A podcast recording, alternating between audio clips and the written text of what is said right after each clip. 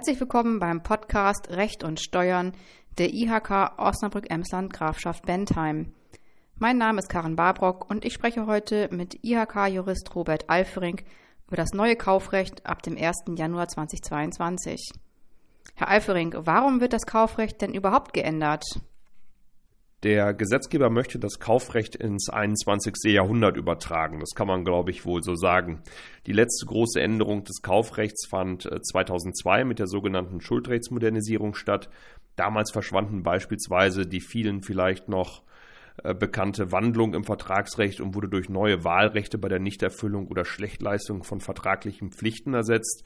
Nun will der Gesetzgeber mit dem neuen Kaufrecht der digitalen Entwicklung bei der Vertragsabwicklung dem Onlinehandel, der zunehmenden Fokussierung auf digitale und immaterielle Werte Rechnung tragen. Was sind denn die wichtigsten Änderungen im Kaufrecht? Die wichtigsten Elemente sind mit Sicherheit zunächst die Einführung äh, eines neuen Begriffs für eine Ware mit digitalem Inhalt, inklusive einer damit verbundenen Aktualisierungspflicht. Dann zweitens die Neuregelung des Sachmangelbegriffs, der für uns Juristen bei der Beurteilung vieler Fragen immer sehr wichtig ist. Äh, drittens dann äh, eine ganze Reihe von kleineren Änderungen im Verbrauchsgüterkaufrecht, die aber insgesamt eine äh, klare Stärkung der Verbraucherrechte bedeuten werden.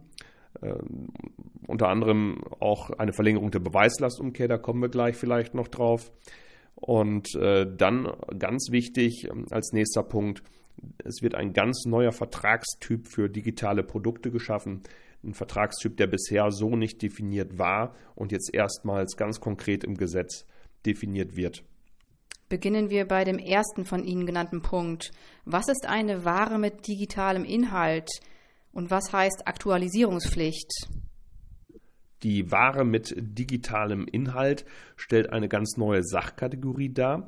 Sie wird definiert, und ich verkürze das jetzt mal ein wenig, um das äh, zu vereinfachen, als eine Ware mit digitalen Elementen, die in einer solchen Weise digitale Inhalte oder Dienstleistungen enthält oder mit ihnen verbunden ist, dass sie ohne diese digitalen Elemente oder Inhalte nicht funktionieren kann oder ihren Zweck nicht erfüllen könnte. Ist das digitale Element also entscheidend für das Funktionieren der Gesamtsache, haben wir einen solchen Fall wie den jetzt hier beschriebenen. Ganz konkrete Beispiele sind beispielsweise Smartphones oder Tablets, Smartwatches, smarte Fernseher, aber auch moderne Kfz beispielsweise, der Saugroboter oder Spielekonsolen. All diese funktionieren natürlich nur, wenn die Software, die auf den Geräten installiert ist oder die das Gerät tatsächlich am Laufen halten, äh, auch funktioniert. Und damit sind wir dann auch schon beim Kern, nämlich bei der Frage der Aktualisierungspflicht, die Sie auch angesprochen haben. Unternehmer sind künftig verpflichtet, für den Zeitraum der üblichen Nutzungs- und Verwendungsdauer des Produkts den Verbraucher über Aktualisierungen zu informieren und diese bereitzustellen. Tut der Unternehmer das nicht, ist die Ware mangelhaft. Und hier haben wir schon einen Anknüpfungspunkt für wahrscheinlich sehr viele Rechtsstreitigkeiten, denn die erste Frage ist natürlich, was sind die üblichen Nutzungs- und Verwendungsdauer ähm, eines Geräts. Ähm, das mag ganz unterschiedlich beurteilt werden. Stellen wir uns mal das Smartphone vor. Ähm, viele würden wahrscheinlich sagen, ein Smartphone nutze ich jetzt nur ein Jahr. Andere würden sagen, ein Smartphone muss fünf Jahre halten. Äh, manche vermuten ja sogar, dass bestimmte Geräte auch nur darauf angelegt sind, zwei Jahre zu halten. Äh, das ist ganz spannend und da wird es viel Rechtsprechung geben, um das auszudefinieren und äh, mit Sicherheit auch einiges an Streitigkeiten deswegen.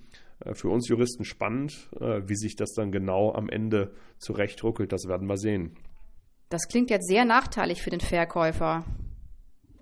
Das ist nicht nur nachteilig für den Verkäufer. Es gibt nämlich auch einige Regelungen, die äh, zu Klarstellungen führen, die für den äh, Unternehmer wahrscheinlich dann auch ganz positiv sind.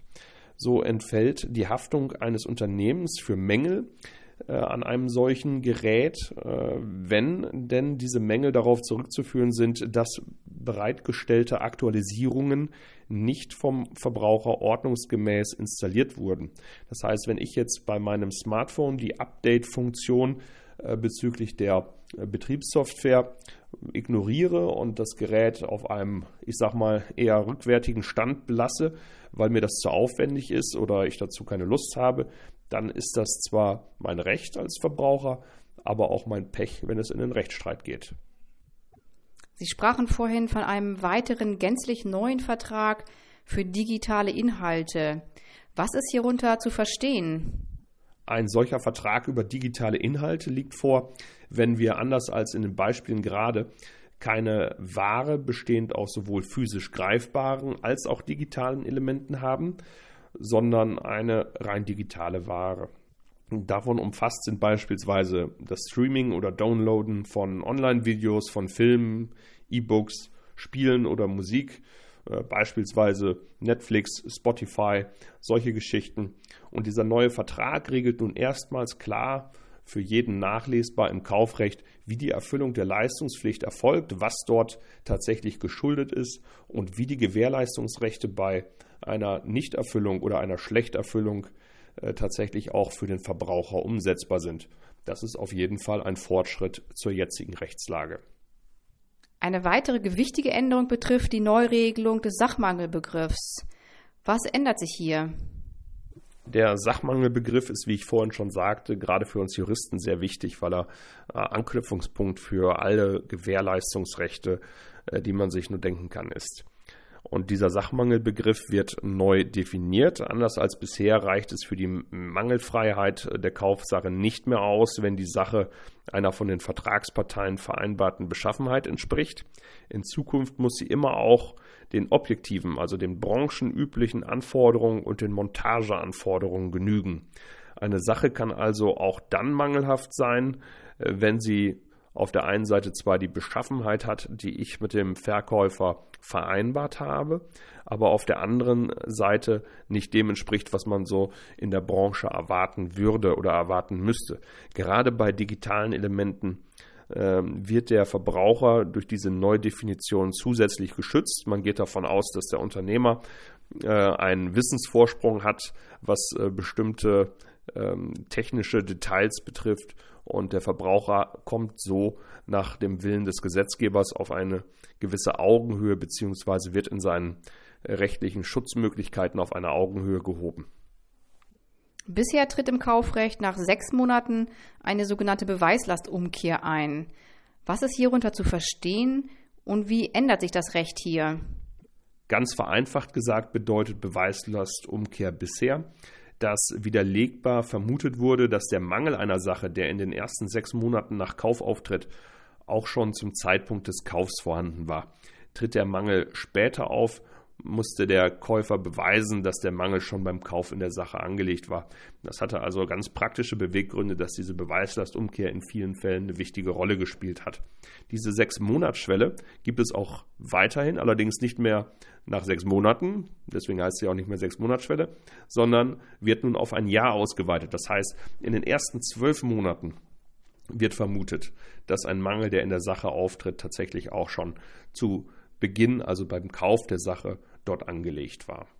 Das kann man natürlich widerlegen als Verkäufer, aber wir wissen das bei vielen Produkten selber. Es ist sehr schwierig, so etwas zu widerlegen. Deswegen hat das auch so eine große Relevanz für die Rechtsprechung.